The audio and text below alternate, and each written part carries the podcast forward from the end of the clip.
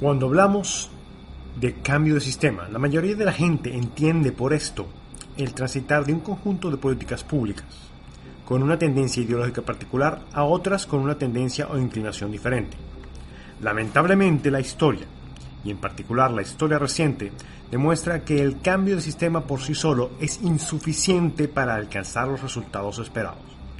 Existen variables de mayor peso que impiden que los cambios políticos aplicados sean suficientes. Estas variables son todas componentes de un monstruo mayor llamado la cultura. El mejor ejemplo de la insuficiencia del cambio de sistema por sí solo es Chile. Al final de los años 80 y principios de los 90, Chile, un país sin mayores recursos naturales además del cobre, alcanzó niveles de desarrollo económico y social no vistos en Latinoamérica desde la caída en desgracia de Argentina a manos de los radicales y peronistas en las décadas de los 30 y 40 del siglo XX. Cuando contrastamos el caso chileno con Singapur o Taiwán, nos damos cuenta que, aunque estos países tienen impresionantes similitudes en las condiciones en las que iniciaron su proceso de reformas, y ciertamente los tres han alcanzado niveles respetables de desarrollo económico, la solidez de sus modelos es bastante diferente. La gran diferencia entre estos tres países radica en su cultura y por ende en las instituciones fundadas a partir de ella. La cultura es un animal muy difícil de entender por su complejidad y está definida como el conjunto de tradiciones, comportamientos, valores, estructuras sociales y materiales que adoptan de forma general los miembros de una raza, religión o grupo social.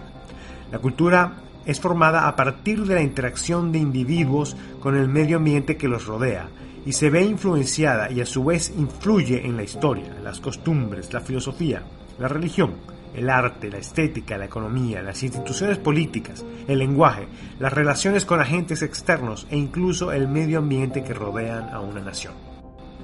La historia de cómo estos países cambiaron sus sistemas es, en su inicio, bastante similar Taiwán fue el resultado del exilio forzoso del Kuomintang chino al mando de Chiang Kai-shek, quienes al verse obligados a escapar del gobierno comunista de Mao en tierra firme, deciden establecer una dictadura en la isla que se convertiría en el último reducto de resistencia. Singapur es el resultado de la dictadura de Lee Kuan Yew y del PAP, quienes, para frenar la influencia de China, decidieron limitar la democracia en la ciudad-estado hasta poder desarrollar la economía. Chile, por su parte, es el producto de la dictadura de Augusto Pinochet, quien llegó al poder tras el golpe de Estado de 1973, con el que se depuso al gobierno comunista de Salvador Allende. Los tres países se vieron influenciados por la presencia de un elemento externo que trataba de cambiarlos. Este elemento era el comunismo, que para los casos asiáticos estaba representado por China, mientras que para Chile la fuente de influencia provenía de Cuba y en su defecto de la Unión Soviética.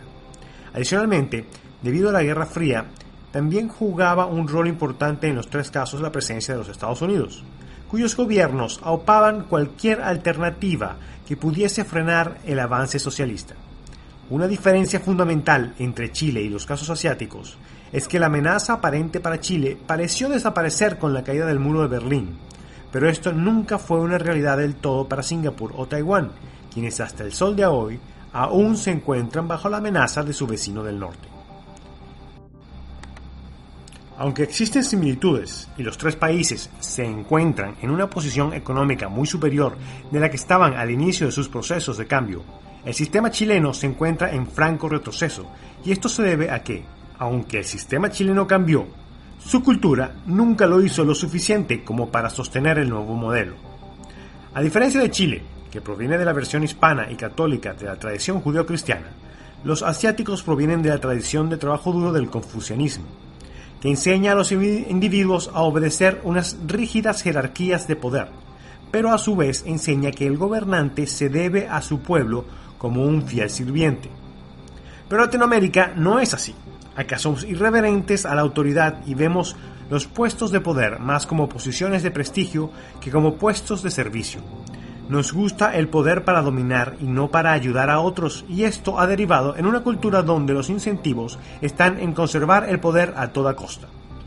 Además, la cultura hispanoamericana carece del aprecio al trabajo y al ahorro que otras culturas del mundo gozan, a lo que se suma el que sufrimos de arrogante elitismo social e intelectual, siendo este último una tara que nos impide ver la realidad de otros y del sistema en general, debido a nuestros sesgos ideológicos.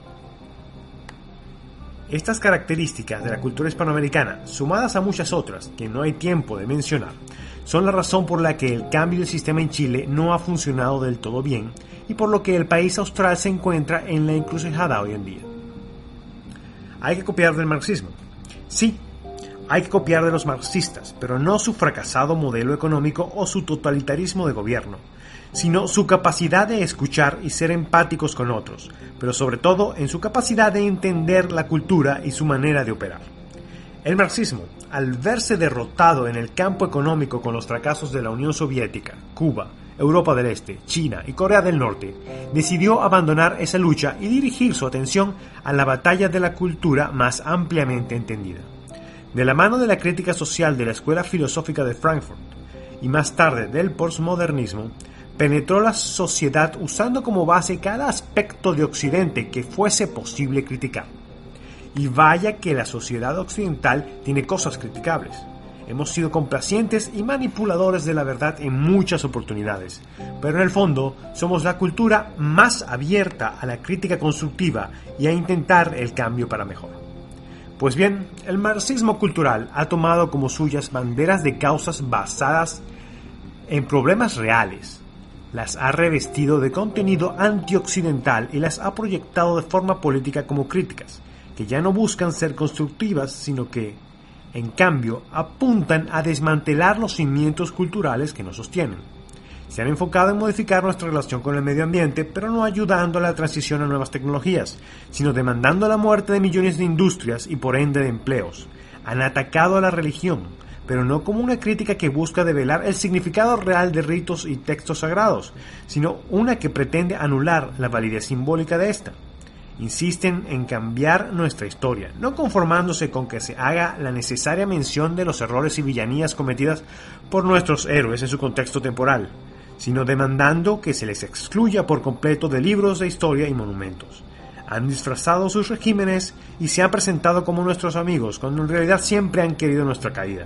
Se infiltraron en nuestras instituciones educativas, convirtiéndolas en campos de adoctrinamiento en lugar de espacios para el pluralismo y el contraste ideológico.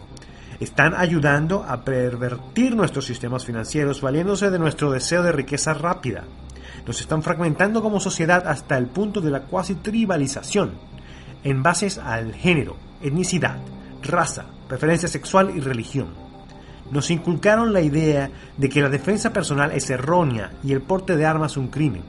Incluso han empezado a modificar nuestro lenguaje por medio de la corrección política y usando para ello la descontextualización de la libertad de expresión.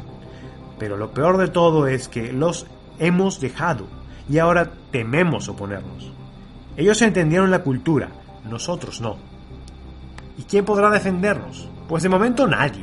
A punta de políticos chovis que prefieren salir desnudos o bonitos en Instagram y pelearse entre ellos para ver quién es más de esto o de lo otro en un espectro político que a nadie de verdad le importa además de a ellos.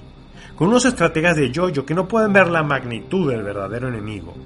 Con una sociedad de avestruces estupidizadas que prefieren mostrar sus garras solos a través de redes sociales con individuos que solo buscan una ganancia rápida hoy en cualquier juguetito mágico digital, en lugar de pensar en las consecuencias a largo plazo de sus acciones, con gente que aplaude patanes, con un mundo que se niega a sentarse con su vecino y a escuchar sus problemas reales o percibidos para ayudarlos, con una realidad virtual que nos hace creer que mi verdad y mi realidad ideológica son las únicas válidas y quien no esté conmigo es mi enemigo, pues con ese tablero de juego y sin entender ni querer cambiar la cultura. Estamos derrotados. El cambio empieza por la cultura, por tomar lo bueno que hemos construido y empezar a reforzar donde somos débiles. El cambio empieza por advertir la naturaleza del enemigo real y clasificarlo como tal, por aprender a escuchar al otro, sí, incluso al socialista, para tratar de entender sus problemas reales o percibidos, para agruparlos con los nuestros, buscar, cosas en común y resolverlos en la medida de lo posible. De ser necesario, el cambio cultural requiere modificar nuestra narrativa social y sincerarse en los errores pasados. Hay que construir sociedades donde, sin perder el individualismo, entendamos la necesidad de colaborar con la comunidad, pues de nada nos sirve estar bien nosotros si nuestros vecinos padecen penurias. Tenemos que cambiar nuestro lenguaje e instituciones para premiar el trabajo, la innovación y el sacrificio por servicio a otros. Debemos desmontar el elitismo y la prepotencia del poder por modelos de humildad y servicio, hasta un punto donde las sociedades sean naturalmente más llanas, pero sin perder el simbolismo de la jerarquía. Esto entre millones de cosas, que son necesarias, solo se logran si cambiamos la cultura.